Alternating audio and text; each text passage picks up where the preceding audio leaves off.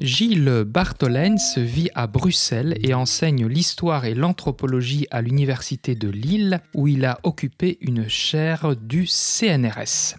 Après un premier roman, 2 kg 2, paru en 2019 aux éditions Jean-Claude Lattès, il publie aux éditions Dehors Le hantement du monde, Zoonose et Pathocène.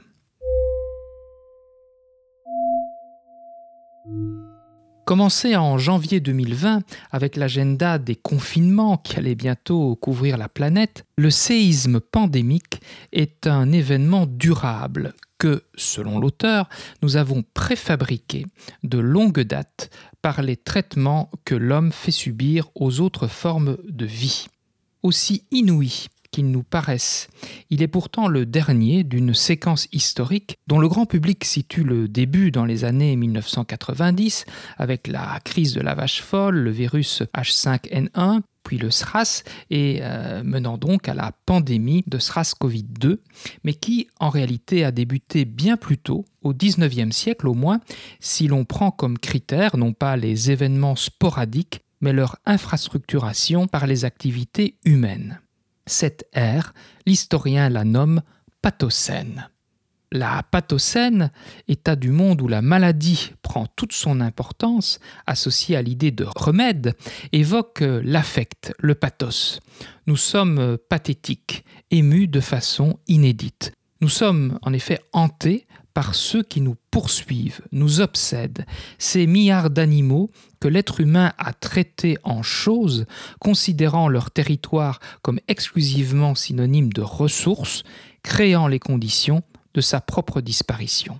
Parmi les quelques 300 maladies émergentes de ces 60 dernières années, 60% d'entre elles sont des zoonoses maladies et infections transmises des animaux à l'être humain et vice-versa, et le nombre d'épidémies a été multiplié par 5 dans le même temps. Jusqu'à présent, face aux problèmes posés, la solution envisagée a été de contenir le mal par des dispositifs biosécuritaires plutôt que de s'attaquer à ces causes et de réformer le modèle de la ferme industrielle le modèle intensiviste a atteint son sommet dans l'Europe de la politique agricole commune et de la révolution verte, l'ingénierie biotique et le biopouvoir régnant en maître et le vétérinaire contemporain n'étant plus guérisseur mais simple observateur et bon machiniste. Si les préconisations européennes et nationales sont à présent inverses, ce modèle a toujours ses farouches défenseurs qui poussent même à son hypertrophie justifiée par l'inéluctable croissance démographique, avec un risque accru de voir la proximité élevage faune sauvage se renforcer, générant une dynamique pathogène entre espèces animales et entre l'animal et l'homme. Or, en matière de biopouvoir, l'auteur veut attirer l'attention sur une perspective positive d'affect et d'affectation envers le vivant, celle qui s'ouvre avec la question comment préserver le monde, le soigner, le réparer. Car, nous dit l'auteur, à l'échelle quotidienne, planétaire, qui est la nôtre, l'agir dont nous pouvons nous rendre capables peut se concevoir comme une pharmacopée. Ce que nous avons détruit, nous pouvons le restaurer.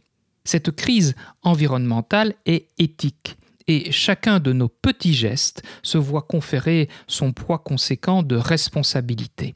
Cependant, il est complexe de lui attribuer son impact écologique immédiat, car sa répercussion peut se situer en une zone géographique éloignée ou à l'échelle de plusieurs générations. Cet éloignement dans le temps et dans l'espace explique que si l'état d'urgence est bien déclaré, il reste pour beaucoup d'entre nous abstrait, ce qui peut ralentir d'autant le passage à l'action. Alors, précisément, que faire? L'auteur ne se dérobe pas et ne laisse pas cette question obsédante sans réponse.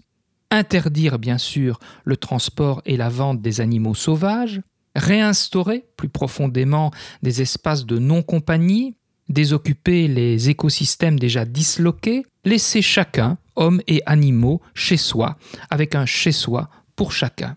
Ensemble, sommes toutes, liés par le même destin terrestre, mais séparément. Affronter la question de l'élevage, générateur des maladies qui affectent animaux immunodéprimés dans des espaces à la densité déraisonnable, ceci euh, concernant virus et bactéries. Et puis prôner un humanisme contemporain qui serait un humanitarisme pour tous. L'auteur cite Claude Lévi-Strauss en 1983 Les droits de l'humanité cessent au moment précis où leur exercice met en péril l'existence d'une autre espèce. Le droit à la vie peut seul être dit imprescriptible et ce droit est un droit de l'environnement sur l'homme et non de l'homme sur l'environnement. À ce stade, il devient inévitable pour l'auteur d'en venir à la question cruciale de la consommation de viande qu'aucune raison énonçable, plaisir du goût, enracinement culturel ou anthropologique ne justifie pour lui. Il faut arrêter de consommer ou courir le risque de mourir et de faire mourir les autres. Pour initier le récit de son premier roman, paru il y a deux ans, Gilles Bartholens s'est rendu au sein des institutions liées à l'élevage et chez les éleveurs, univers réputé fermé. Au fil de son enquête, de manière inattendue, il allait faire, de son propre aveu, l'expérience de pleurer pour des poulets et plus encore d'être un terrien.